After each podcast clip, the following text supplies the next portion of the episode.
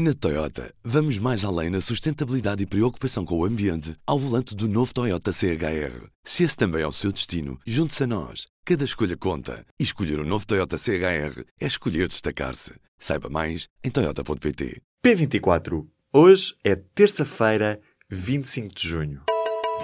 Apresentamos a nova gama de veículos híbridos plug-in. Uma tecnologia que veio para mudar o futuro. BMW iPerformance. A Inspeção-Geral de Educação abriu um inquérito para apurar as irregularidades no processo de matrículas e na aplicação do despacho que o regula. A medida foi avançada pelo Ministério da Educação em resposta a questões colocadas pelo público. Nos últimos dias, os pais e os encarregados de educação têm intensificado os protestos junto das escolas na sequência da exclusão dos filhos nas escolas a que se candidataram. Nesta segunda-feira, a PSP foi mesmo chamada a intervir na escola secundária Pedro Nunes, em Lisboa, onde vários pais tentavam obter da direção explicações para a exclusão dos filhos. Vários pais relataram casos em que há alunos a candidatarem-se com moradas falsas durante o ato de matrícula. Chegou ao fim o prazo do ultimato que Hugo Soares fez ao governo. Agora o PSD exige uma reunião no Parlamento sobre a lista de mortes de Pedrógão. Os sociais-democratas pediram esta tarde ao Presidente da Assembleia da República que convoque a Comissão Permanente para debater esse assunto. PSD diz, pela voz do líder da bancada parlamentar, que quem governa tem de assumir as responsabilidades. Se não sabe governar nem tomar decisões no momento difícil, então tivesse deixado de governar quem ganhou as eleições. Hugo Soares diz ainda que não sabe se a lista das vítimas do incêndio na zona de Pedrógão Grande está em segredo de justiça. E se está em segredo de justiça, o governo deve pedir para que seja levantado, diz o líder parlamentar dos sociais-democratas. Ao contrário do CDS, o PSD não está a ponderar a apresentação de uma moção de censura ao governo. O déficit durante o primeiro semestre deste ano aumentou, mas o governo diz que é temporário. O Executivo justifica que este aumento se deve à maior rapidez com que estão a ser distribuídos os reembolsos do IRS e do IVA aos contribuintes. O déficit das administrações públicas até junho ficou em 3.075 milhões de euros. Estes dados representam um aumento de 264 milhões de euros e devem-se a um crescimento de 1,6% da despesa, que supera o aumento de 1% na receita. O governo diz que Atendendo ao caráter temporário destes reembolsos, este efeito não terá impacto no déficit final. O Ciresp voltou a falhar durante incêndios. O sistema de comunicações esteve com intermitências pelo menos durante duas horas da noite desta segunda-feira no combate ao fogo na Sertã, em Castelo Branco. De acordo com uma fonte da Proteção Civil, estas falhas não terão afetado a gestão dos meios no combate aos incêndios. A mesma fonte adiantou ainda que foi preciso recorrer a outras redes de comunicações de segurança e emergência. Portugal foi condenado nesta terça-feira pelo Tribunal Europeu dos Direitos do Homem. Em causa está a controversa sentença que reduziu a indenização de uma vítima de negligência médica na maternidade Alfredo da Costa, em Lisboa. Uma mulher foi operada a um problema ginecológico trivial em 1995, mas a intervenção cirúrgica impediu-a de voltar a ter relações sexuais sem dor.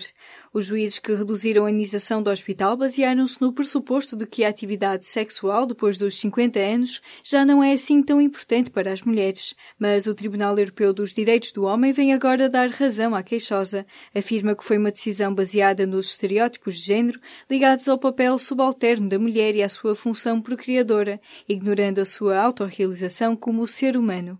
A indenização de 172 mil euros terá de ser paga por completo e o Estado português também terá de pagar uma multa, incluindo mais de 3 mil euros por danos morais. As medidas aplicadas pela Troika em Portugal nem sempre protegeram os mais vulneráveis. É esta a conclusão do organismo de avaliação independente do Fundo Monetário Internacional, que elaborou relatórios sobre o papel do FMI na proteção social em 21 países entre 2006 e 2015.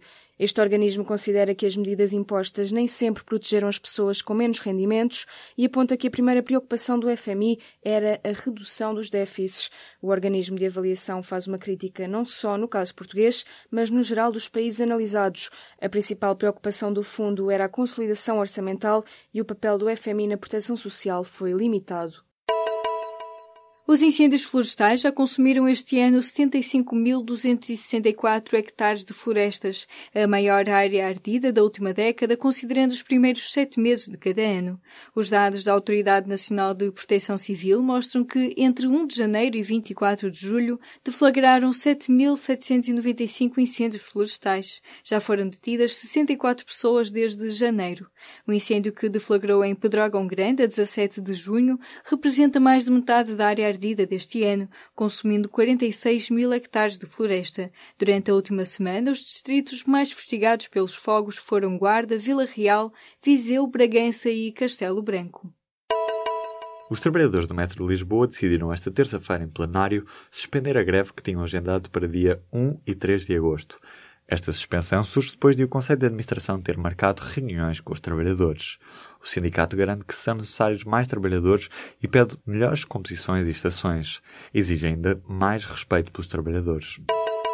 4 em cada 10 pessoas comem doces todos os dias, sobretudo chocolate, e a maioria consome menos fruta e legumes do que devia.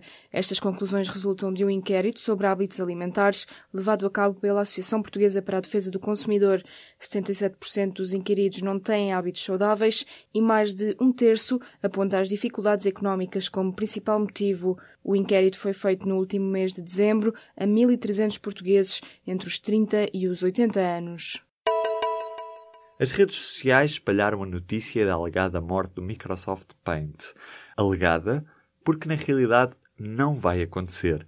O software de design básico, que vem sempre instalado de origem nos computadores Windows, vai passar a ser opcional. Ou seja, para ter o Microsoft Paint, passa a ser obrigatório fazer download do programa na loja online. O Paint tem também uma nova versão, já disponível com o Windows 10, está o Paint 3D. No fundo, é uma atualização do programa atual que continua a permitir a realização de designs a duas dimensões. No Twitter, a Microsoft garantiu ainda continuar a gostar do programa e diz que o Paint está para ficar, apenas terá uma nova casa, neste caso, a Windows Store. Este programa é visto pelos utilizadores como uma forma minimalista de editar fotografias, criar cartazes simples ou passar o tempo. Na Toyota, vamos mais além na sustentabilidade e preocupação com o ambiente ao volante do novo Toyota CHR. Se esse também é o seu destino, junte-se a nós. Cada escolha conta. E escolher o um novo Toyota CHR é escolher destacar-se. Saiba mais em Toyota.pt.